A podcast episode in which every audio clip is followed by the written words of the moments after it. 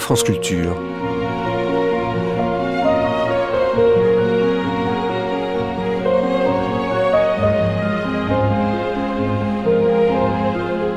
France Culture la nuit, une mémoire radiophonique.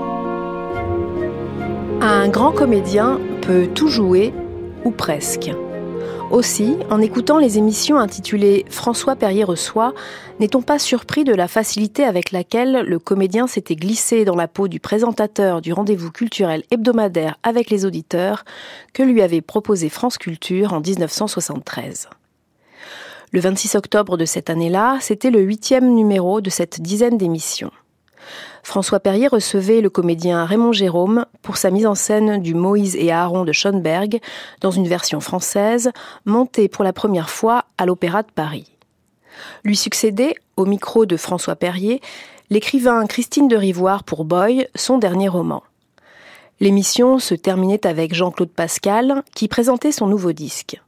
Pour mémoire, on notera que le comédien et chanteur, aujourd'hui un peu oublié, remporta en 61 l'Eurovision avec Nous les amoureux, qu'il fut aussi une vedette au cinéma et qu'avant tout cela, engagé à 17 ans dans la deuxième DB, décoré de la Croix de guerre, il fut le premier soldat français à entrer dans Strasbourg en novembre 44.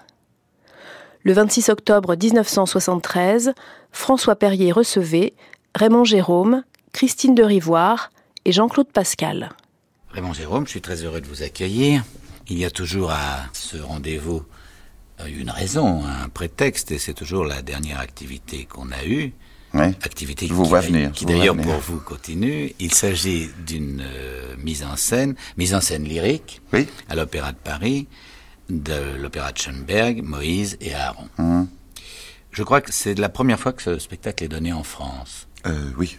C'est la première fois qu'il est traduit en français et... Par Antoine Goléa. Par Antoine Goléa. Oui et on l'a traduit à la demande de Lieberman parce qu'il estimait, et je crois à juste raison, lui qui est pour les versions originales d'opéra, oui, bien sûr. il estimait indispensable que le public puisse comprendre ce que se disent les personnages, puisque certains personnages parlent ou parlent chanter, enfin entre les deux.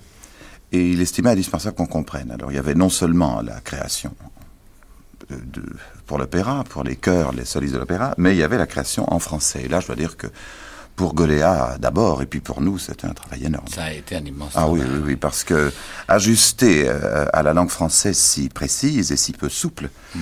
le Sprechgesang euh, allemand, alors là, c'est un casse-tête. Hmm. Goléa l'a réussi, mais je crois qu'il a eu très chaud, nous aussi. Non, mais je crois que c'était indispensable et, que Lieberman a eu raison. Il a eu raison, Parce que c'est quand même pas un thème tellement connu. Non, et puis pas enfin, un opéra. Euh, enfin, ah, certainement pas. Il a été relativement peu donné dans le monde. C'est pas, pas la Traviata ou vraiment. Euh, tout il y a des choses extraordinaires à dire, c'est que la première fois qu'on l'a représenté, c'était en 57, et ils ont répété trois ans. Ah bon? Ah oui. Ils ont répété trois ans à la demande des chefs de chant et du chef d'orchestre qui disaient on ne peut pas apprendre cela. C'est vous dire les facilités de la hmm. chose. Il y a, il y a, je crois, une, une proportion très importante de chœurs. C'est le rôle principal. Ils ne quittent pratiquement pas la scène sauf pendant deux tableaux. Et ils ont travaillé à Paris un an. Ils ont commencé les études musicales de l'œuvre, le chœur, je parle, il y a un an. Mais alors vous, vous avez été obligé de le faire manœuvrer. Euh, oui, et, et, pas comme on fait manœuvrer d'habitude le chœur qui représente en l'occurrence le peuple d'Israël dans Moïse et Aaron. Mais euh, d'abord Schoenberg le, le, souhaite et quelquefois le précise. Il donne des rôles à de nombreux éléments des chœurs. Il subdivise les chœurs musicalement parlant, en ce sens que, par exemple, le groupe de soprano euh, est divisé à certains moments en deux, quatre, six. Ça ne doit pas simplifier la besogne. Ce qui sont des rôles différents. Alors, vous avez, pour finir, il y a une masse de, entre les chœurs et les supplémentaires, 200, 230 personnes environ, qui ne quittent pas la scène. Et il n'est pas question de leur faire faire un seul mouvement, parce qu'ils en pensent dix différents. Il y en a, il y a ceux qui sont pour, ceux qui sont contre, et les indifférents. Il y a ceux qui veulent fuir, il y a ceux qui veulent rester, il y a les résignés, il y a les jeunes, il y a les vieux, il y a les, il y a les aînés, il y a les, les chefs de tribu. Enfin, ce sont des rôles différents. Alors, euh, eh ben, on a relevé ses manches. Ça a été très, très, non pas difficile, passionnant à faire, mais c'est un casse-tête. C'est, c'est Vous qui êtes un, un, metteur en scène de, de théâtre reconnu, chevronné et de très grand talent, cette dernière assertion en mettant strictement personnel, enfin étant mon avis. Mais je, je, je, suis pas le seul à l'avoir d'ailleurs, tu m'en passes de le dire. Mais ça doit être tout de même très différent, enfin de se trouver en face de, de d'abord d'autant. C'est-à-dire que j'avais fait, j'avais fait euh, des gammes, si vous voulez, parce que j'avais monté sur le plan du théâtre lyrique des choses plus, beaucoup plus simples. Beaucoup plus simples. Beaucoup plus simples. Oui, je, je sais que c'était pas votre première incursion. Dans Alors, mais c'était euh, entre le choral et moi, c'était la première grande aventure, et j'espère qu'elle. Vous avez travaillé combien de temps? J'ai travaillé avec eux? Avec eux deux mois. Deux mois. Tout le mois de juillet et pratiquement tout le mois de septembre. Ils ont commencé le 27 septembre, pratiquement tout le mois de septembre. Et euh, j'ai trouvé, à ma grande surprise, je dois dire, 220 personnes désireuses de jouer. Pas du tout euh, planquées. Pas du tout l'intention de faire comme dans les opéras du répertoire, des groupes qui seraient au fond avec des barres de brandy et qui crieraient partons, partons. Pas du tout. Au contraire, et je me rappelle que la première fois, nous sommes C'est important que vous disiez ça parce que. oui, j'ai envie de le dire pour eux. oui, oui, c'est une, c'est une légende qui est dissipée, car on, parle souvent de l'esprit choriste en disant qu'il euh, se contente. Oui, oui, il y en a deux dont il faut, il faut une fois pour toutes avoir la peau dans les légendes qui tournent autour de l'opéra. La première, c'est que les chanteurs ne jouent pas parce qu'ils n'ont pas envie de jouer. C'est pas vrai. C'est pas vrai du tout. C'est vrai pour certains je ne ferai pas de personnalité. Oui, bien sûr. C'est vrai pour certains qui, euh, peut-être à raison, estiment qu'il suffit de se planter au milieu, de sortir une voix mm. qu'ils ont par ailleurs sublime et qui ne jouent pas. Alors on organise une chose autour. Mm. Mais en général, c'est pas vrai. Et plus maintenant vous rencontrez des chanteurs jeunes, plus ils ont envie de mêler l'art dramatique à l'art lyrique. Moi, j'en ai été frappé, moi, l'autre jour, à la représentation de la Traviata, ah ben où, comme Béjart a introduit tout de même énormément de mouvements, j'ai été frappé de voir à quel point les, chanteurs étaient dociles et se prêtaient même. Oui, euh, Alors, il est certain que ce les... qui concerne la, chanteuse, par exemple, vraiment, elle se déplaçait par voilà. C'était presque dansé. Enfin, Alors, le metteur en scène non habitué au lyrique et qui arrive avec des volontés d'expression dramatique, ce qui mhm. était mon cas, euh, il est peut-être un peu déconcerté au départ devant la lenteur de la mise au point. C'est beaucoup plus lent. ça va beaucoup plus lentement qu'au théâtre. Et puis on se met à comprendre pourquoi. C'est qu'il y a des nécessités et des complications techniques dues à la voix, à l'émission, à la position, à la respiration, ce que je sais tout quoi, qui leur rendent difficile certaines choses. Et ça ne veut pas dire qu'ils ne le feront pas. Ils finissent par le faire. Le chef des chœurs m'a dit, vous pouvez pas leur demander de chanter de dos. Le chef d'orchestre Scholti, qui est un, un génie absolu, pas d'autre mot, m'a dit pourquoi pas de dos? On leur mettra une télévision dans le fond, ils peuvent parfaitement se retourner.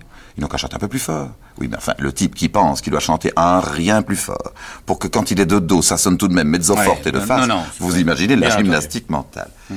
Eh bien, euh, ils sont, ils rampent, ils dansent, ils euh, jouent, euh, se précipitent, remontent, tournent, le plateau est en pente. C'est une horreur, on se tord les pieds tout le temps. C'est très difficile à chanter, c'est très difficile à penser et ils sont 200 à me poser journellement des questions. Car en plus, vous êtes présent. C'est le problème que j'allais soulever, ça c'est très important. Vous êtes présent non pas, non pas pour les surveiller, vous devez le faire légèrement du coin de l'œil, mais Je les gronde. Vous, vous, interprétez le rôle de Moïse. Alors ça aussi, pour un comédien, ça doit poser des problèmes. Enfin, j'ai essayé de m'imaginer une seconde sur la scène de l'opéra, jouant un rôle parlé, il mhm. s'entend, mais tout de même mêlé à la musique. Et ça, ça doit être un problème. Bah, C'est-à-dire que ça m'était arrivé dans le martyr de Saint-Sébastien, mais justement, vous avez raison de le dire, François, j'étais pas mêlé à la musique. L'empereur, dans le martyr de Saint-Sébastien, il parle quand la musique ne fait rien. C'est un peu un rôle plaqué. Quelquefois, Debussy est bien aimable, il met une sublime musique de fond, et puis mm. là-dessus, vous recoulez. Mais il n'est pas question de compter. Ici, on compte. Oui. Euh, vous êtes musicien Oui. oui. Il le fallait. Oui, enfin, je, je ne suis pas... Je ne solfie pas facilement. Mmh. Et, Schoenberg en plus, alors là, c'était le... Oui, parce que c'est... Il y a de quoi rêver. C'est comme... très difficile. Ah oui, c'est une horreur, difficulté. Et hum, bien sûr, j'ai été aidé par des études musicales qu'on m'a données euh, à l'opéra, euh, comme on fait pour un chanteur. On m'a appris la partition, parce qu'il est question de partition. Mais la vraie difficulté n'a pas été là. La vraie difficulté, bon, mettons que c'est une question de mémoire un peu plus difficile d'apprendre, euh, si on est vaguement musicien, d'apprendre une partition au lieu d'apprendre un texte, comme nous le faisons toute l'année.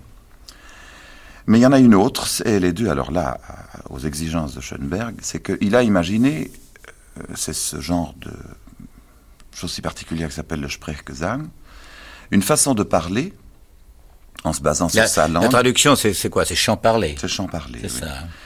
euh, en, se basant sur l'allemand. Nous avons des camarades qui le pratiquaient quelquefois au théâtre, mais euh, oui, mais sans orchestre. Sans orchestre. C'était beaucoup moins expliqué. Et un peu, si j'ose dire, à leur, corps défendant. Oui. alors on se demandait quelquefois pourquoi il n'y avait pas d'orchestre. Pourquoi ben, L'orchestre manquait. Oui, c'est ça. Alors nous, on en a un. Et la grande difficulté que j'ai rencontrée, c'est que il est facile, enfin en tout cas, euh, il n'est pas contre-indiqué en allemand de tirer sur un son. Par exemple, de dire j'aime plus. Alors vous dites ich habe lieber. Vous pouvez dire ça, vous pouvez pas dire j'aime plus en français. Vous dites non, qu'est-ce celui-là Il est malade. Bien sûr. Premier mot du rôle de Moïse, par exemple, il dit toi éternel. Alors d'où Bon, d'où, d'où, c'est très bien. Mais vous pouvez dire d'où Toi, qu'est-ce qu'il a? Il est ravagé de la face, ça va plus. Bon. Ewige, c'est écrit comme ça. C'est-à-dire qu'il y a. Et vous êtes arrivé à respecter une blanche, une noire, une croche.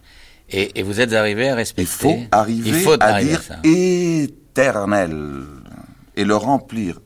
Ça, vous connaissez le métier beaucoup mieux que moi. Le remplir de pensées. Pas beaucoup mieux, non. Pour qu'on puisse le vendre. Hmm. Et là, ça a été. Euh, parce que, bien entendu, Lieberman, qui est un malin, euh, avait vu mon œil à, gare quand il m'a parlé de Moïse. Et je lui ai dit, mais c'est tellement difficile en français pour jamais. il me dit, vous êtes libre. Vous commencerez en même temps que Schoenberg l'a proposé, c'est sur la mesure, naturellement. Et vous terminerez sur la mesure. Entre-temps, faites ce que vous voulez. il n'avait pas rencontré Scholti. Ou alors il s'était entendu pour me vendre le, veau tranche par tranche. Le veau d'or. exclu, le veau d'or. Scholti, bien sûr, dit comment Mais c'est une groche? Faut aller vite là. Et puis là, c'est une, une blanche pointée, donc vous, vous, tenez jusqu'au moment où je baisse le doigt. Pendant ce temps-là, vous mourrez, vous n'avez plus de souffle. Enfin, c'était passionnant. Non, non, c'est passionnant, mais c'est un travail extrêmement difficile.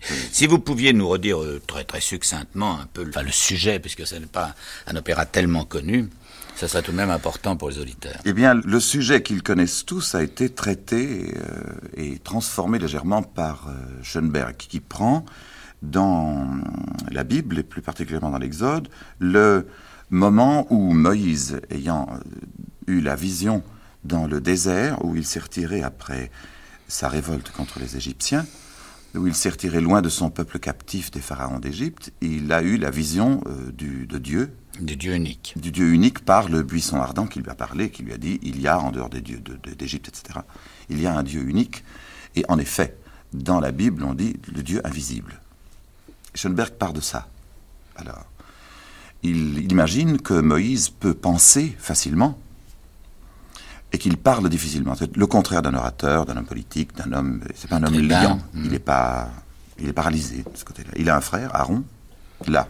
Jusque-là, il est avec la Bible. Et puis là, il s'écarte carrément.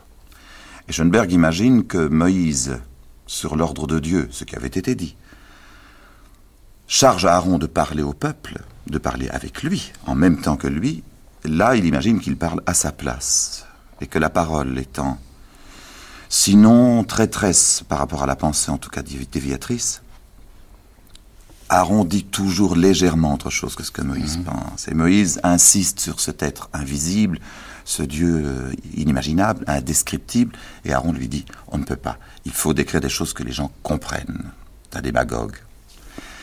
Et nous irons jusqu'au Vaudor, c'est-à-dire la complète déviation, et c'est le grand trouble de Moïse, là aussi nous écartons très nettement de la Bible, et nous sommes dans le problème de Schoenberg. Celui qui ne peut pas communiquer facilement est seul. Et il est obligé de s'en mettre. Et son génie ne sert à rien. Il risque d'être. Il a l'immense doute. C'est un opéra sur le doute. Et sur le contact de. Enfin, le non-contact d'un homme seul qui a quelque chose à donner à une masse. Et la masse ne comprend que ce qu'elle comprend. Pas autre chose. Je veux dire, je connaissais mal le thème et ça me paraît comme un thème superbe. Alors c'est superbe parce qu'en plus, euh, à cause de, ses, de son apport musical, pour moi faramineux, et simple, enfin je veux dire clair, lisible, ça devient tellement émouvant, cette, euh, cette bataille, cette espèce de rééducation que Moïse essaye de se, de se forcer à avoir, il ne peut pas, il ne peut pas. Dès qu'il parle, il, il a des mots qui écartent les gens de lui. Aaron, au contraire, il fait des miracles, il fait des tours de cartes. Oui, vous avez, dit, vous avez dit tout à l'heure, il est démagogue. Oui, oui, oui. oui. Et donc, euh, au contraire de la trahison volontaire du veau d'or, la déviation volontaire, c'est-à-dire le retour à l'idolâtrie de la Bible, euh, Schoenberg imagine que c'est dans le, la meilleure des intentions. Et pour garder ce peuple perdu dans le désert, puisqu'à ce moment-là, ils ont quitté, c'est au deuxième acte, ils ont quitté les, les, Égyptiens, ils sont dans le désert, Moïse est sur la montagne, il ne se passe rien, et c'est pour frapper leurs esprits, leur donner quelque chose à faire et à penser, que Aaron leur construit le veau d'or. Et il dit par exemple à Moïse, euh, on ne peut pas croire à quelqu'un à qui on ne peut rien donner. C'est très important comme point de vue tout ça. Hmm. Il dit si ce, peuple ne peut pas donner quelque chose à un Dieu invisible, l'offrande est indispensable. L'offrande engage, et l'engagement c'est l'engagement. L'engagement mental, ça ne suffit pas. C'est très pessimiste toute l'aventure. C'est très pessimiste et, ça soulève presque un thème moderne parce qu'il y a, il y a presque dans cette attitude d'Aaron presque une attitude athée. Enfin, éventuellement athée dans le fait oui, de mais dire il faut pas un. Dieu tangible. C'est presque le matérialisme. C'est écrit en 30 et en 32. Et il y a une chose assez curieuse à souligner qu'on ne se rappelle pas assez. Schoenberg, né israélite, euh, se convertit au catholicisme et cependant exclu et expulsé d'Allemagne, il est autrichien de naissance, il est expulsé d'Allemagne en 32-33, il se reconvertit au judaïsme. Vous voyez l'hésitation affreuse qui a traversé cet homme. L'autre jour, quelqu'un me posait une question, me disant, mais il a écrit trois actes, un livret de trois actes, et il a écrit la musique de deux actes. Comment se fait-il que cet homme, enfin, qui était un homme parfaitement organisé, n'a pas écrit son troisième acte Je dis, monsieur, il écrit le premier acte en 30, le deuxième acte en 32. Il est viennois, juif, euh, directeur de contrepoint de l'Académie des beaux-arts et de la musique à Berlin. Il est devenu catholique par choix, il s'est converti. Il perd sa nationalité, son pays, ses amis, son argent, sa situation. Il est jeté à la porte. Il, il va en Amérique, il apprend une autre langue, il redevient juif. Et voudrait qu'il continue, qu'il soit le même? Mais c'est un autre. bien sûr. C'est un autre. Et il dit jusqu'à la fin de sa vie, qui intervient 20 ans plus tard, il dit je, ne, peux plus, je n'arrive pas, euh, je, vais m'y mettre, je vais écrire mon troisième acte. Il n'a jamais écrit.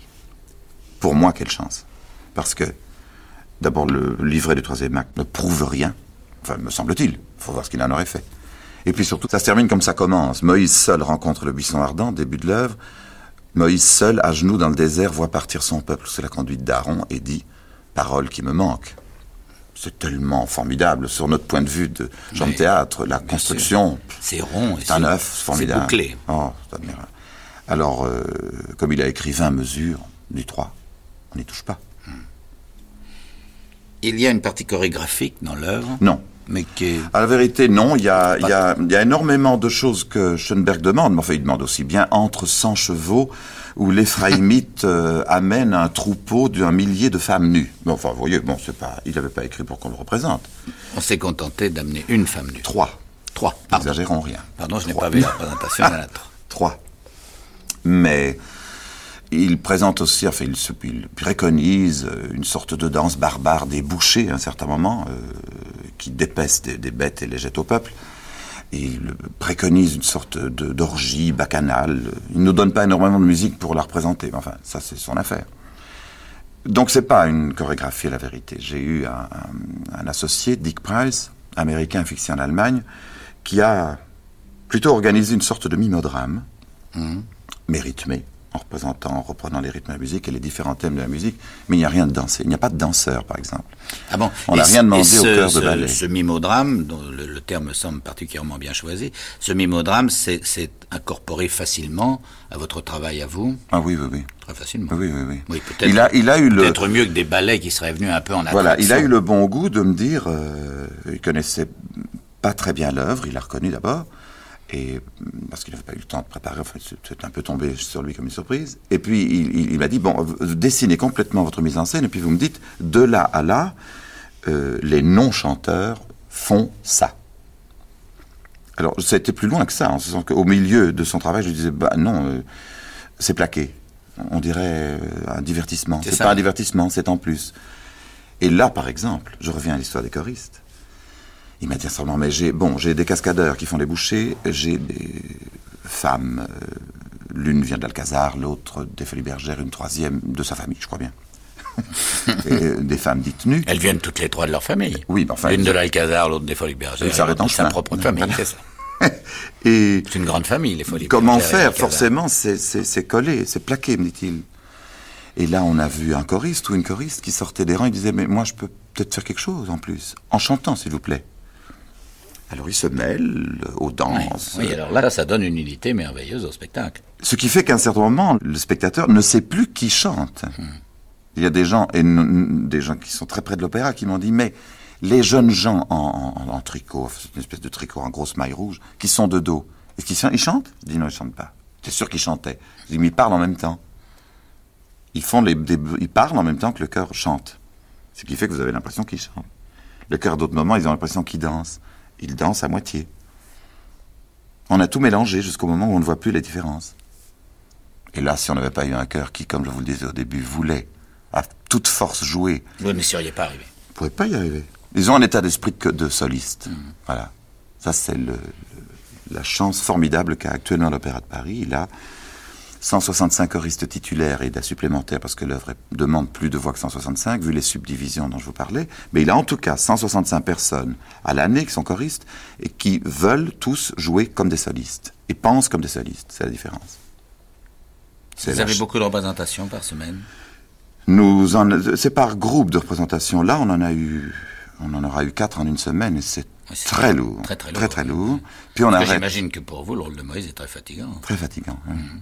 Et puis on arrête euh, pendant quelques semaines et on reprend à une cadence de trois ou quatre représentations par semaine en janvier. vous voyez, on a deux mois d'arrêt, d'arrêt par exemple. Vous allez en profiter pour faire autre chose Oui, jouer Don Juan à Bruxelles. Ah. Et avant faire un petit film. Le Don Juan de Molière Oui, mhm. oui. C'est intéressant. Vous en faites la mise en scène? J'en fais la mise en scène. J'avais déjà joué dans d'autres mises en scène, et, en plein air, euh, à Carthage. Ah, vous aviez déjà joué Don Juan? J'ai joué à, Carthage, au, Maroc, euh, à Athènes, enfin, dans les faubourgs, quoi. Et puis, comme à Paris, comment voulez-vous pas se monter un donjon comme ça Où hein Comment Donjon a été terriblement euh, joué et puis, à Paris. oui, voilà, bon. et c'est un peu l'apanage des, subventionnés. Voilà. Et puis, comme le Théâtre du Parc à Bruxelles voulait l'inscrire à son programme et m'a donné tous les moyens techniques, euh, artistiques et financiers de le faire comme je voudrais le faire. Par exemple, j'ai des costumes et des décors de Thierry Bosquet, dont vous avez vu le travail dans La Traviata. Il m'a fait des costumes formidables. Admirable, c'est admirable son travail dans la Traviata. Alors j'y vais, la répéter un mois, et puis à partir du 14 novembre, je jouerai avec eux. C'est un comédien belge qui joue Sganarelle Oui, c'est Jacques Lipp. J'ai rencontré déjà, j'ai joué avec lui euh, My Fair Lady, hmm. parce qu'il y jouait le, père euh, d'Elisa, père Doolittle. Je trouve tout à fait extraordinaire, je ne pas jouer encore, j'ai pas encore répété avec lui, mais peut très bien faire Sganarelle. C'est une année importante au point de vue interprétation pour vous, Moïse et Don Juan. Oui, oui. Il faut. Est-ce que vous êtes ébranlé le nez. Est-ce que vous êtes ébranlé par le personnage de Don Juan Si je vous pose cette question, c'est parce que Jouvet a été terriblement remué. Euh... Il m'en fait la confidence le soir même de la générale. Non, bien sûr, obligé de dire non. Je, je, commence à l'avoir joué tout de même pas mal. Hum. Et je ne l'aime pas à l'intérieur de moi. Je suis pas d'accord avec lui. Vous n'arrivez pas à l'aimer. Je l'aime tout le temps. C'est-à-dire que je l'aime au 1, mais pas de la même manière au 2. Et je l'aime pas non plus de la même manière au 3. Il est très différent à chaque. Bien sûr, bien entendu. Et alors, à la. On, avait, on a même songé plusieurs fois à avoir plusieurs acteurs pour jouer le rôle. Oui, on comprend. Évidemment, oui, mais on, comprend. Parce que c'est un peu, un peu une idée de laboratoire, mais. Oui, mais, ce serait intéressant à ce serait intéressant un jour à voir. Et quand à la fin j'enlève la moustache, c'est que je me dis, ben, maintenant je mets les cinq ensemble, et bien cet homme-là, il n'y a qu'un coin par lequel je l'aime, c'est qu'il n'est pas heureux. C'est tout. Donc je l'aime un peu par pitié. Par pitié, entendons-nous. On n'a pas pitié de Don Mais je comprends ses problèmes. il, a, il, a, quelque part un problème. Moi, je le crois métaphysique, son problème. C'est que... d'ailleurs, les préoccupations qu'il avait données à Jouvet étaient d'ordre métaphysique. Ah oui. Ah oui. Mais je ne le connaissais pas, Jouvet. Est-ce qu'il en avait, lui? Eh Sans doute. Et il n'en avait pas avant. Et il en a eu après. C'est pour ça que je vous posais cette question. Ah bon, ben c'est peut-être parce que j'en avais avant. Alors, et que c'est pas tout à fait les mêmes. Don Juan vous aurait guéri de, vos problèmes métaphysiques. Il n'a pas guéri non plus qu'il en a donné à. Mais il est. dans le domaine de la croyance. Prodigieusement agaçant. Hein, dans le domaine de la croyance. Ah oui, oui, oui. oui, Mais il a, envie, il a envie de mettre quelque chose dans le ciel, non, c'est évident. On ne parle pas au ciel tout le temps si on est sûr qu'il est vide. Voyons. Ah, ça, je ne vous suivrai pas tout à fait là-dessus, parce ah que j'ai joué le diable et le bon Dieu. Ah oui, oui, oui. Et Sartre m'avait bien recommandé de l'imaginer vide. Je parle du ciel, mais il est vide, hein, et qu'on ne vienne pas vous récupérer, ah oui, qu'on ne vienne pas nous récupérer ah en nous expliquant que c'est une recherche de enfin, Dieu. Goethe, non, disait-il, c'est la négation de Dieu. Goethe, il est bien entendu qu'il a une part de cynisme tout de même. Oui, bien entendu. Bien entendu. Là, il me semble que le trouble que manifeste Don chaque fois que Sganarelle lui dit, enfin monsieur, le ciel, l'enfer, tout ça, et pouf, cette espèce de bafouillage, lui qui parle tout le temps, il trouve plus rien à dire. Hum. Il hésite. Et puis son défi au ciel via la statue, etc. Ah oui, ça c'est absolument prodigieux. Je ne sais plus qui disait, c'est vraiment la plus grande pièce de Molière, d'autant plus qu'elle est de Shakespeare. oui, je comprends très bien qu'on y songe. Non, c'est assez vrai, parce que c'est la pièce de Molière qui est shakespearienne, ne serait-ce que par cette construction. Vous n'avez pas le droit, d'ailleurs, je suis persuadé qu'on n'a pas le droit, quand on joue Don Juan, d'en faire une synthèse, comme on fait généralement dans tous les rôles. On essaye d'avoir une non, Non, on ne peut C'est tout à fait vrai. D'ailleurs, Molière, pour la première fois, a rompu avec la règle des trois unités, ce qui était d'une audace mmh. incroyable à l'époque. Oui, oui, oui. Mais euh, faire scène par scène et, arriver, ou essayer d'arriver à mettre dans la scène tout ce que Molière veut qu'on y mette, c'est tout ce qu'on peut faire dans le rôle. Oui. Et puis c'est déjà énorme. Et c'est le public qui fait la synthèse. Bien sûr. Tous. Et ne se trompe pas. Ils voient tous la non, même chose. Non, c'est la pièce du doute, c'est la pièce de l'inquiétude, c'est le chef-d'œuvre. Chef-d'œuvre, absolument, Ce qui ne retire rien aux autres chefs-d'œuvre de Molière. Ah non, non, non, mais je, je parle dans, dans, dans l'esprit euh, de l'autre, qui est que nous bougeons, nous, nous sommes peut-être moins classiques que lui. Vous avez, je, je, saute un peu du coq ou plutôt je reviens un peu en arrière. Vous avez parlé tout à l'heure de l'interprétation lyrique des comédiens et que euh, on s'est imaginé pendant longtemps que les chanteurs et chanteuses devaient être dans une certaine position pour que leur voix oui. soit au mieux. Oui, c'est vrai. Euh, ça, c'est certain. Il y a certainement certaines positions qui leur sont interdites. Je me souviens d'ailleurs, je, je vais revenir au diable et au bon Dieu que quand j'ai joué le diable et le bon Dieu au TNP, c'était la première fois que je me produisais sur cette scène où nous avions une pente de 11% comme vous, et je dois dire que j'avais du mal à tenir debout, moi aussi, on avait de l'antidérapant ah, sur nos bottes, c'était assez délicat, mais c'était très beau, je dois dire, visuellement. Et je me souviens que Wilson, euh, me voyant un petit peu effrayé par ce cadre euh, prodigieux, hein. euh, m'avait dit, mais t'inquiète pas, la mise en scène, c'est de la mise en scène lyrique on fait de la mise en scène lyrique au théâtre. C'est-à-dire qu'on met le comédien qui parle, le comédien qui s'exprime, pas forcément de face, il peut-être de trois quarts, mais enfin, il est avantagé. Puis après, quand c'est son partenaire qui prend la parole, eh bien, il y a un mouvement, et il vient lui-même prendre. Il a raison. Et c'est un peu une mise en scène lyrique. C'est ça. C'est ainsi que vous avez procédé, c'est ainsi qu'on procède. Mais alors, la différence, c'est voilà, c'est qu'avant les chanteurs, qui, qui enfin l'ancienne école des chanteurs d'opéra, entre deux phrases chantées ou deux notes difficiles, ne faisaient rien. C'est-à-dire qu'on arrivait, à, on arrive à un statisme. Et maintenant, non seulement ils souhaitent, mais ils exigent. Et très souvent, ils vous disent, mais je pourrais pas faire quelque chose là. C'est-à-dire qu'ils prennent des risques à la vérité. Ils ont besoin d'une deuxième mémoire qui est de savoir à quel moment leur œil doit se retrouver en contact avec le chef pour préparer leurs notes. Bien sûr, mais ça ne peut absolument pas nuire à, leur, qualité vocale. Pas du tout. Non, non. Ce qui nuirait à leur qualité vocale, c'est de les mettre euh, euh, courbés mal et que le plexus en souffre, assis euh, racrapotés en paquet, de dos, et encore, et encore. Il y a des positions à l'opéra, la salle étant meilleure que le grand chaillot. Bien sûr où on peut, de profil, on passe admirablement, la voix passe, elle est faite pour, ça dépend un peu du décor aussi. Mais l'acoustique étant mille fois plus importante et plus réussie qu'à Chaillot, euh, on peut prendre des risques. Il y en a d'ordre physique qu'on ne peut pas prendre. Coucher sur le dos, un chanteur a du mal, et sur le côté, ils vous disent je peux. Coucher sur le flanc, ils peuvent. Ils peuvent pas le contre-si, mais ils peuvent. Hmm ceci posé quand quelqu'un commence par avoir envie de jouer. Il vous suffit d'être un peu ingénieux, astucieux, et vous trouvez, entre leurs notes difficiles, surtout s'ils ne sont pas seuls, quelqu'un d'autre bouge pendant ce temps-là, l'illusion est parfaite. Ça doit être absolument fascinant d'avoir à sa disposition un, outil comme l'opéra. C'est une maison qui me trouble beaucoup, je la trouve. Euh, elle fait très peur. Au, départ d'un travail. J'avais eu cette sensation dans les autres travaux que j'y avais faits, mais ce n'était pas aussi important que ceci. Et j'avais l'impression que cette, euh, comment vous dire, cette diversité, tous ces étages, ces gens qui ne se connaissent pas, enfin cette ville, ne pouvait pas faire la même chose en même temps. Et j'avais, j'avais raison de penser que c'était difficile. Et plus on approchait de la première, on a senti que les choses s'organisaient. Et dans les trois derniers jours, tout le monde faisait la même chose. C'est-à-dire que toute la maison s'était mise à tourner pour Moïse et Aaron. Le lendemain, c'est fini, je vous signale. Mais, mais, oui, mais parce qu'ils avaient d'autres bah, préoccupations. alors eux, ça recommence. C'était le lendemain aussi important que pour moi. Moi, je me dis, ça y est, le monde est fini. Euh. Ça. J'ai fait mon enfant, ben, le lendemain, il dit, alors, et la bohème? Très bien. mais c'est ça qui est prodigieux. C'est que vous vous dites, enfin, mais jamais, c'est pas possible qu'on mette toutes ces questions de lumière que vous avez répétées d'un côté, avec toutes les questions d'accessoires, etc., etc. Bon, si, tout s'organise à ce moment, c'est une vraie maison. Et qui, je crois, pour le moment, va très bien. Je l'ai connue allant pas très bien. Je ne dis pas qu'elle est plus facile, mais elle va mieux.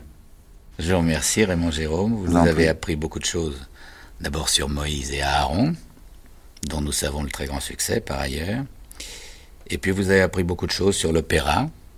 Nous avons eu l'occasion de parler de Don Juan. Oui, et puis je suis bien content de vous avoir vu en plus. vous êtes gentil, j'espère que vous reviendrez souvent. Euh, ces rendez-vous sont pas toujours présidé par moi, c'est moi pour ce moment, mais je pense que vous reviendrez quand euh, Jean-Luc Barrault et Madeleine Renaud auront repris leur service ici. En tout cas, j'étais bien content de vous voir.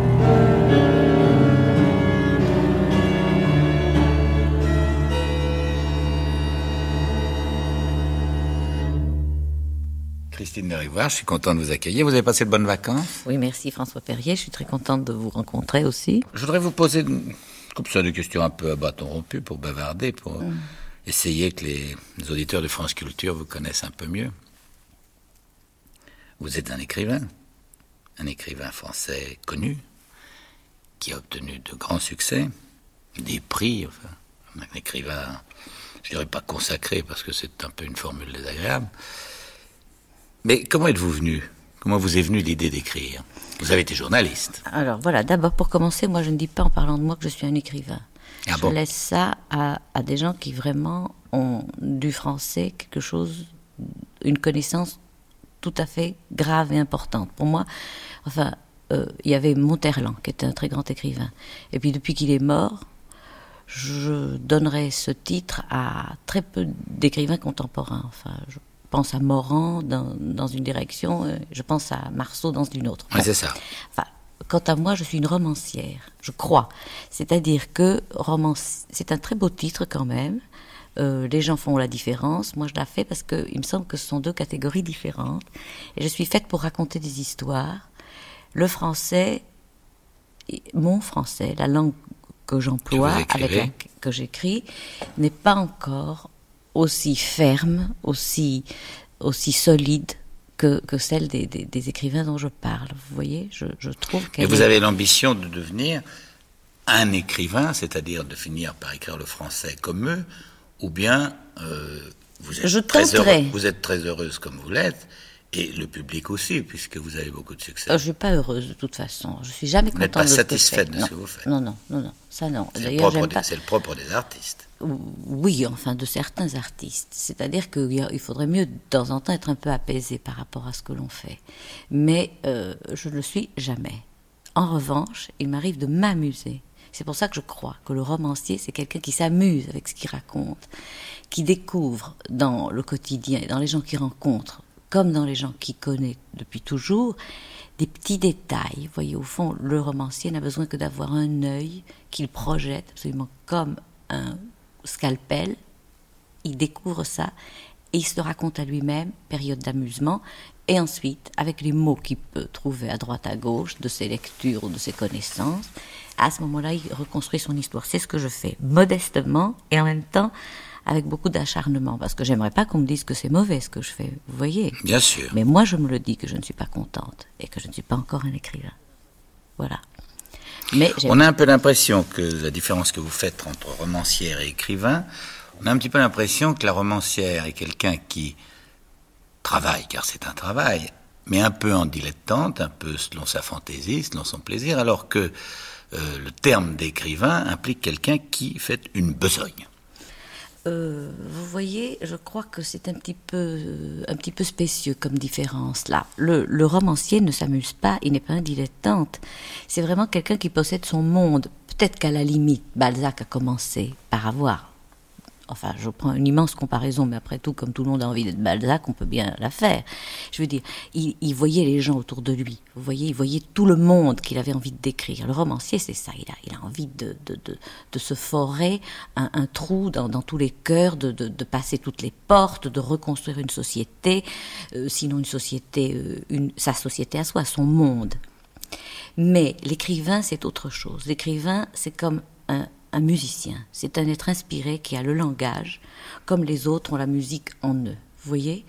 Et surtout dans notre langue, qui est si belle, je trouve, qui est si sûre, où vraiment un mot ne peut pas être remplacé par un autre, à la, limite, parce que le français, il y a quelquefois des mots qui se retournent, enfin, mais il faut savoir vite les terminer, où on fait vite ajouter le petit suffixe.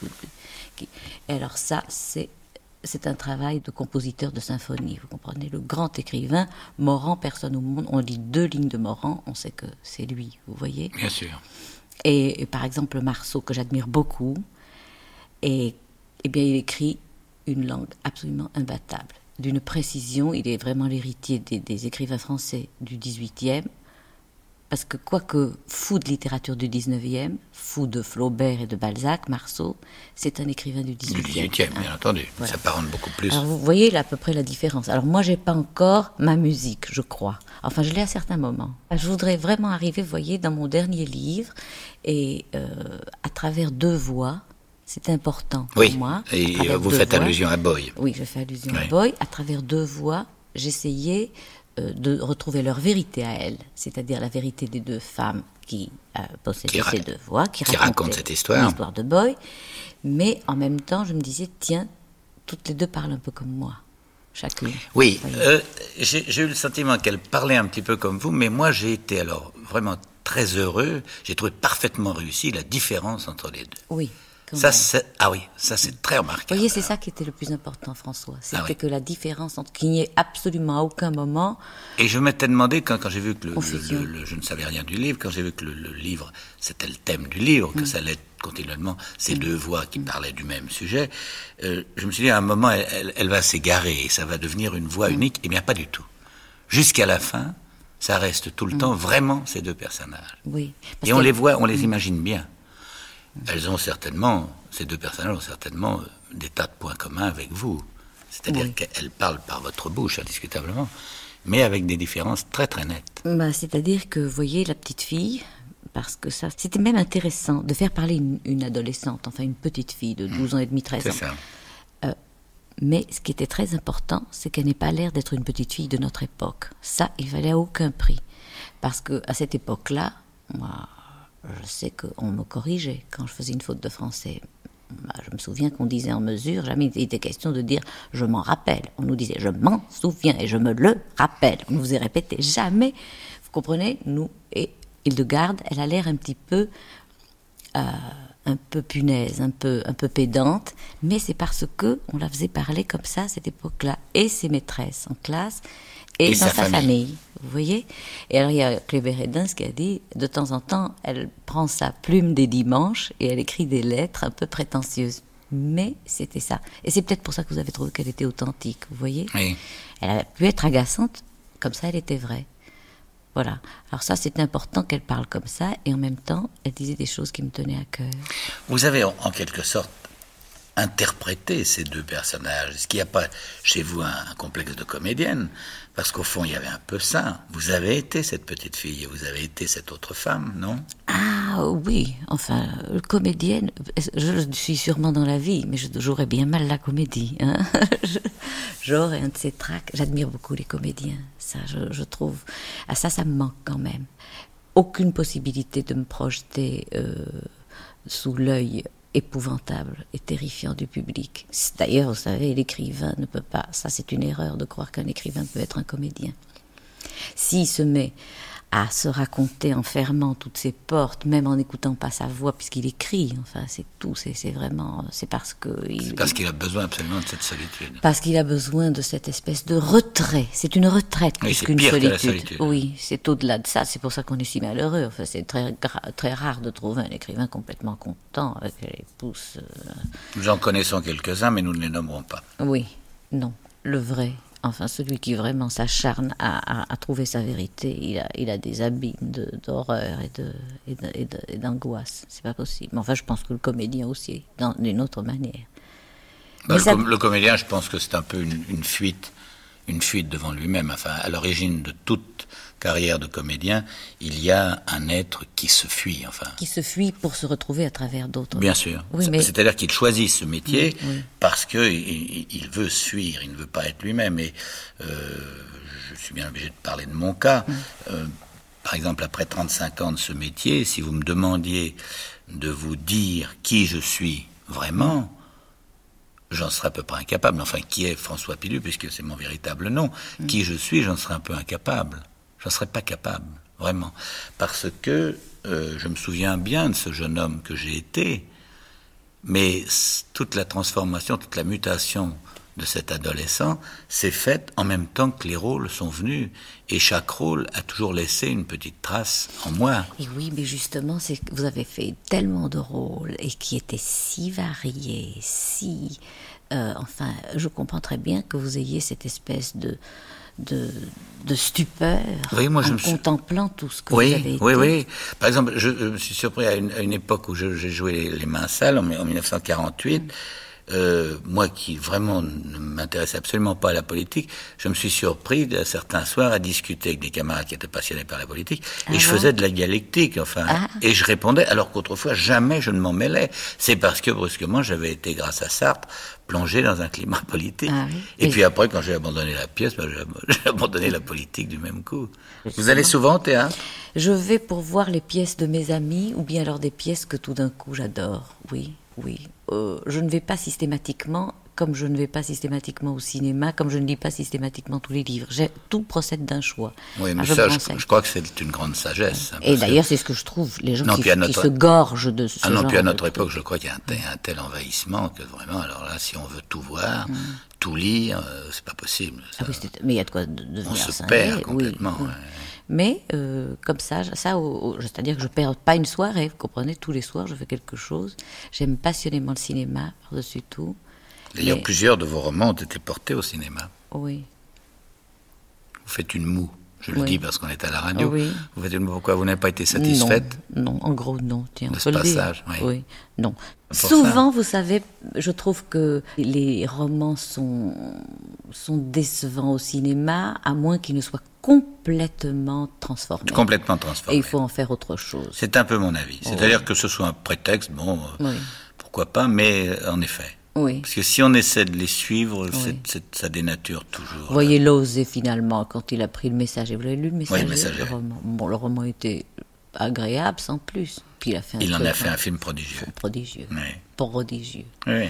Tout, il a tout agrandi, il a tout. Mais bon, alors, il était question à un moment qu'il fasse Boy. Et puis, euh, pour le moment, c'est arrêté. Mais rien que de penser que Lose aurait pu faire Boy, on aurait vu autre chose. Mais ça aurait été merveilleux pour, oui, moi, ça aurait, ça aurait pu être quelque chose de très extraordinaire. Alors maintenant, je... Vous n'avez jamais été tenté par le théâtre? Alors le théâtre, je trouve que c'est quelque chose de complètement à part. C'est pas parce qu'on écrit des romans qu'on peut faire du théâtre. Au contraire, le théâtre, c'est vraiment.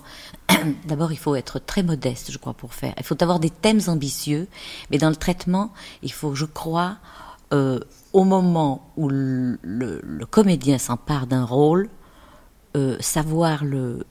Vous croyez pas qu'il doit ça il faut couper à l'avant-scène, euh, changer, métamorphoser? Est-ce que le travail en fait, en fait, je crois pas. Je crois, je crois que le, je crois que le comédien, euh, lui aussi, doit doit pouvoir vraiment s'adapter à l'œuvre complètement. Je crois pas qu'il faille refaire un rôle trop sur mesure pour un comédien. Vous pas Qu'il y ait des petites modifications qu'on ah oui, soit amené à faire mesure, en face de tel ou tel comédien, peut-être, mais je crois pas. Il faut que le comédien tout de même se plie à l'œuvre ah et au ton de l'œuvre en général. Euh, moi, ce que Je sais pas, si, si j'étais écrivain, j'ai jamais songé à écrire, et je, ne le ferai jamais, Dieu merci, mm. parce que ce serait sûrement pas très bon.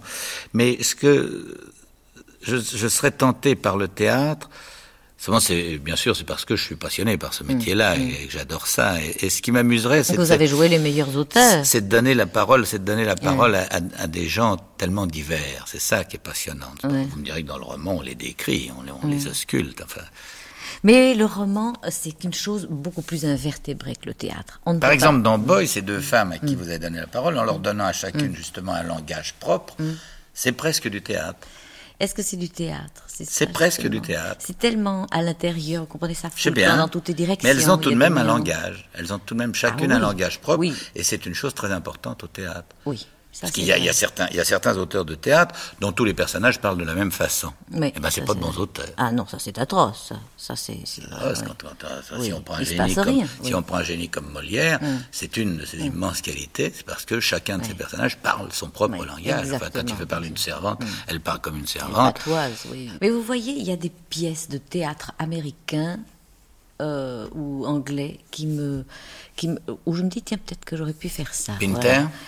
Pinter ou bien, alors je ne sais pas, une pièce, je ne me rappelle pas le nom de l'auteur, qui s'appelait Un jour dans la nuit de Joe Egg. C'était un thème terrible, oh oui, un thème joué par Rochefort. Admirablement d'ailleurs. J'y suis allée euh, comme ça un petit peu au hasard. Je n'ai pas voulu lire trop les critiques. Oui, c'était le titre. C'est-à-dire que le thème en lui-même, quand on racontait le thème, d'ailleurs, on n'avait pas envie d'y aller. On n'avait pas envie d'y aller puisque c'était des gens qui mm. vivaient, un couple qui vivait avec un, un enfant infirme. Oui. Et c'était absolument terrible. Et puis quand on voyait la pièce, on s'apercevait que c'était probablement un chef-d'œuvre. Un chef-d'œuvre, vous mhm. trouvez aussi Oui, c'était vraiment une pièce extraordinaire. Voilà, ce sont des pièces comme ça qui me vont absolument droit. Enfin, je pense. Que... vous voyez, c'était un peu invertébré. Il semble que c'est Claude Roy qui avait fait l'adaptation. C'est Claude Roy qui avait fait l'adaptation. Qui était, d'ailleurs. Et c'était donc joué avec Rochefort et puis Marthe Keller. Marthe Keller. Voilà.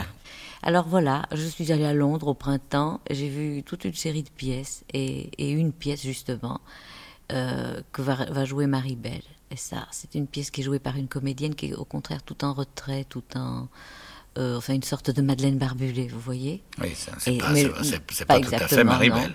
Mais euh, la, pièce m'a beaucoup surprise. Peut-être que ça aura du succès ici, mais ça, vous comprenez tout d'un coup sur un thème absolument n'importe quoi. C'est jailli d'une conversation. Une dame qui, est, qui a l'horreur de l'autoroute qu'on va construire à côté et qui organise son suicide. Et toute la famille est d'accord. Truc, c'est marrant comme thème. non. Enfin, eh bien, mais je me disais, mon Dieu, qu'est-ce que je vais voir? Eh bien, je ne peux pas vous arriver. Je suis sortie du théâtre. J'avais vraiment vécu avec elle pendant deux heures et demie. C'est ça. Oui, c'est ça le théâtre. Et oui, c'est ça, ce, théâtre-là. Mais est-ce qu'en France, ça marche, ça?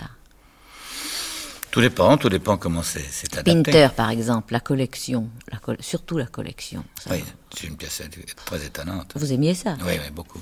Remarquez que vous, vous êtes un, euh, à mon avis, je trouve que vous êtes gâté parce que vous jouez pour moi le plus grand de tous, c'est Anouilh. Pour moi, c'est celui que je préfère. C'est un des très grands auteurs.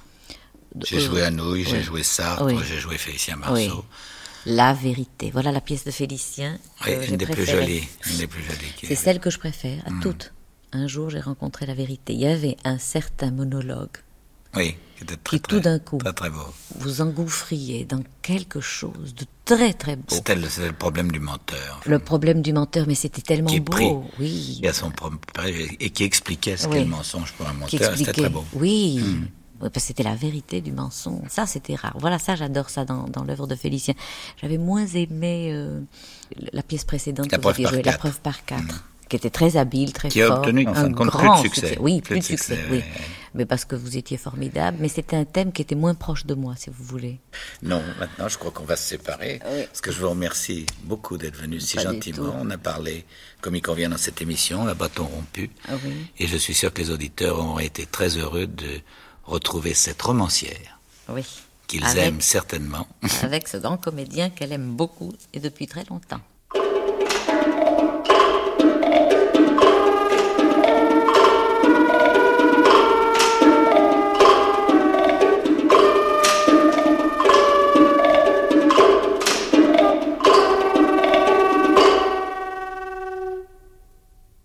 Jean-Claude Pascal, je suis heureux de vous accueillir à propos d'un disque.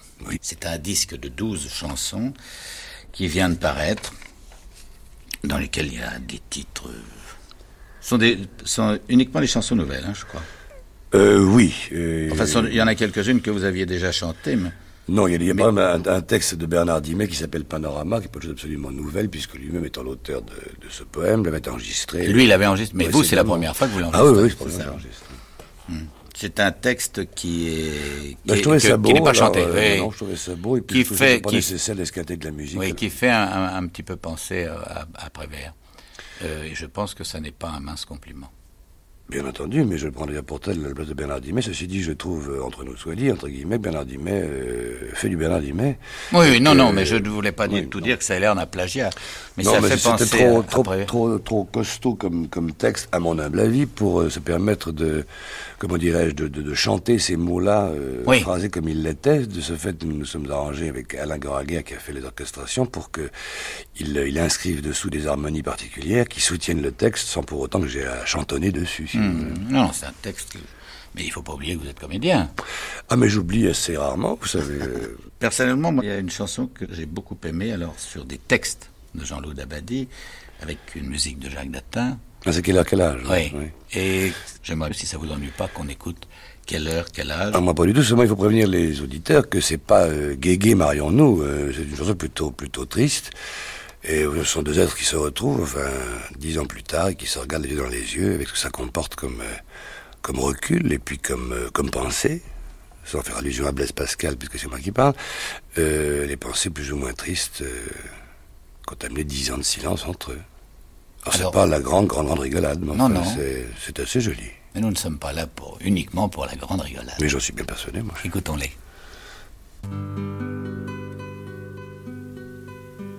Il y a bien dix ans à ma montre que tu m'étais disparu. Mon amour, mon souvenir, je ne t'avais pas vu venir. Le hasard, comme les rues, a des angles pour les rencontres. Mon amour, nous nous regardons sans rien dire comme des étrangers. Nous avons tant changé sans oser nous le dire. D'où me vient cette tristesse? Déjà sur mon visage est descendu le soir. Et toi, tu sais que la jeunesse n'est plus que de passage dans ton miroir, mon amour. Quelle heure, quel âge est-il soudain? Ce n'est que l'après-midi. Oh, dis-moi quelle est loin la tombée de la vie.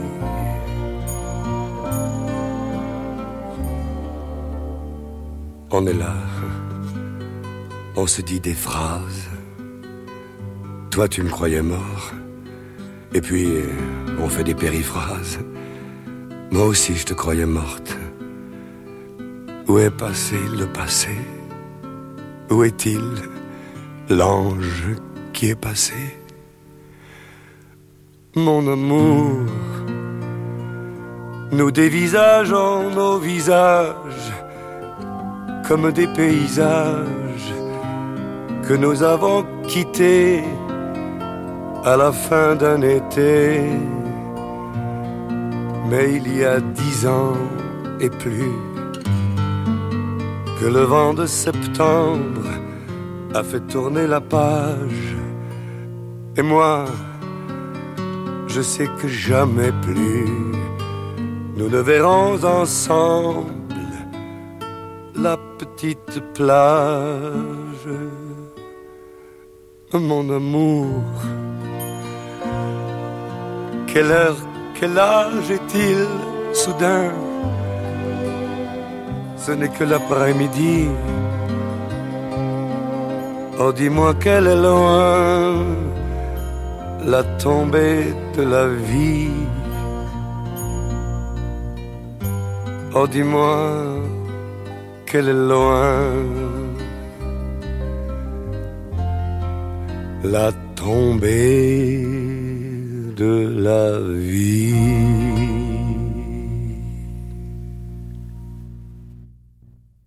Parallèlement à la sortie de ce disque, vous avez une activité de comédien, puisque déjà depuis au moins 200 présentations, je crois, si ce n'est plus.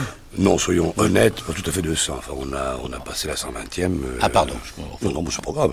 Non, je ne faisais là que... que c'était gentil, j'étais gentil. Non, non, c'était pas du tout pour être gentil, c'est parce que j'avais l'impression que ça jouait. Et je savais que c'était un très gros succès. Oui, ça marche bien. Vous jouez Les, les Amants Terribles de Noël Coward, adapté par Claude-André Puget. Mhm. Avec Darieux. Au théâtre Montparnasse, avec Daniel Darieux. Ça faisait longtemps que vous n'aviez pas joué sur une scène parisienne euh, 15 ans. 15, ans, j'avais quitté Paris sur le plan théâtral avec euh, un Français à Moscou, de Paul Quentin. Oui, je me souviens très bien. Après avoir joué différentes choses, Madame au Camélia avec Madame Feuillère, etc. Et puis, euh, l'occasion m'y a été donnée par Raymond Jérôme, qui nous a mis en scène. Euh, j'avoue que j'ai hésité deux, trois jours en me disant pourrais-je, pourrais-je pas? Et puis, j'ai plongé du haut du grand plongeoir. Oui, parce que c'était tout de même un peu un emploi nouveau. Enfin, c'était pas un emploi nouveau pour vous. Si, au théâtre. Mais pas au cinéma, parce qu'au cinéma, vous avez joué des choses légères comme ça. Oui, ça a fait de bons bits d'ailleurs, parce que les, le public, euh, les metteurs en scène, genre, vous êtes plutôt sévère avec vous en dramatique. Non, je crois que je suis lucide. Les, les, les essais de comédie, euh, si j'ose dire, au cinématographe, ont toujours été des, des échecs, sinon certains, du moins euh, relatifs, parce que le, les gens préféraient, sinon larmoyant, du moins romantique. Ce qui fait qu'il fallait que Pascal ait un un profil euh, bien photographié et puis des situations pas tellement marrantes. Alors à ce moment-là, ça pouvait plaire aux gens. Mais dès qu'on le faisait un peu rigoler, enfin, à la carré grande, entre guillemets, c'était déjà moins ça. Alors ça a beaucoup surpris les gens, cette pièce euh, Les Amants Terribles, parce qu'évidemment, ils m'attendaient un peu euh, ailleurs, si vous voulez, dans un style un peu plus... un peu plus romantico, calmo, amoureux, etc., etc. Alors que là, évidemment, on est forcé, vu la situation de la pièce, et même le texte, de faire du ping-pong extrêmement rapidement, Daniel Darieux et moi, et que c'est pas absolument euh, le grand romantisme. Mmh. Ah mais nous avons tous, vous savez, des carcans comme ça dans lesquels on nous ah, enferme. Hein. C'est pourquoi je vous en parle, parce eh que vous êtes... Euh, ah mais c'est le, le, Vous savez aussi bien que moi. C'était Michel Simon qui racontait que euh, son immense succès dans Clo-Clo de Jean de la Lune avait été un succès formidable, mais qu'en même temps, ça avait été un handicap terrible, parce que, en fin de compte, on avait voulu pendant des années lui faire refaire Clo-Clo parce qu'il y avait eu un triomphe. Et ça, c'est un peu particulier au, public et, aux, gens qui font du spectacle en France. Mais vous savez, pour revenir un instant, si vous permettez, à la, la chansonnette, j'ai eu le même problème avec les chansons.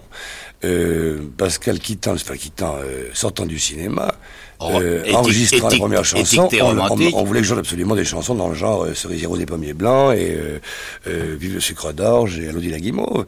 Et j'ai eu un mal de chien. C'est seulement à présent que je peux arriver à enregistrer des chansons, enfin qui, dont les textes sont à mes yeux en tout cas et aux oreilles des oui, oui, relativement valables. Sinon non. Enfin Pascal, c'était là pour la guimauve. Alors mm. il y a un temps pour tout, comme dirait l'Ecclésiaste. Vous faites une grande carrière à l'étranger, indépendamment de la carrière que vous menez en France. Oh, carrière, c'est bien grand mot. Je me promène euh, allègrement, euh, suité de bons hommes que j'appelle des camarades et qui sont des musiciens. Alors je me propulse euh, une fois par an en général de, de, Varsovie à Sofia, en passant par Budapest, Bucarest, Vienne et autres capitales de ce côté-là de l'Europe, si vous voulez, où je donne des, ce qu'on appelle des one-man shows, c'est-à-dire que ça dure trois heures, euh, une heure Vous chantez entièrement en français? Non, mais je chante pas en tchécoslovaque. Euh, non. non. Ceci dit, euh, je chante beaucoup en français, c'est-à-dire sur 30 chansons, il y a peut-être 25 en français, et puis il y en a quelquefois une en allemand, puis deux en anglais, et puis en italien pour...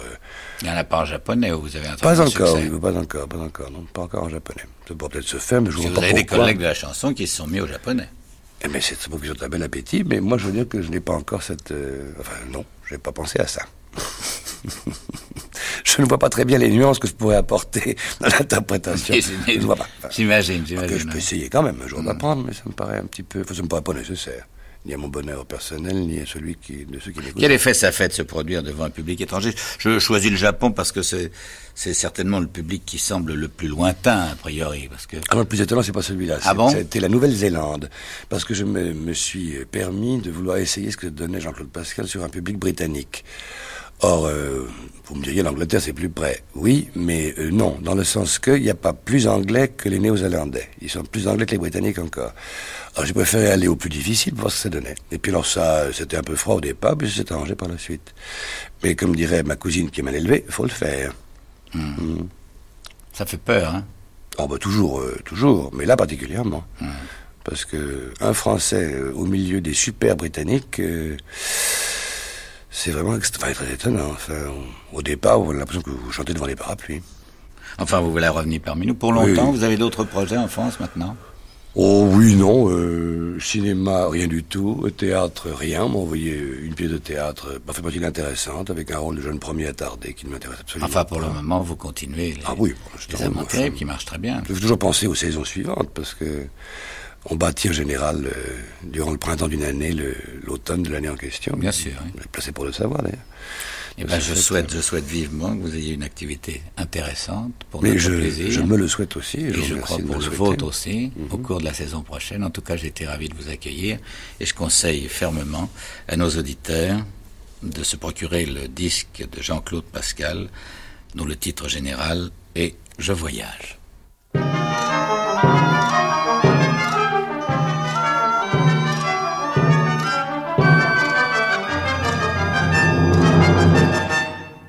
Venez d'entendre la huitième des dix émissions François Perrier reçoit, proposée par Patrice Galbeau et réalisée par Guy Delaunay, avec Raymond Jérôme, Christine de Rivoire et Jean-Claude Pascal. Première diffusion le 26 octobre 1973 sur France Culture. Vous pouvez télécharger et réécouter cette émission à la page des nuits sur le site franceculture.fr.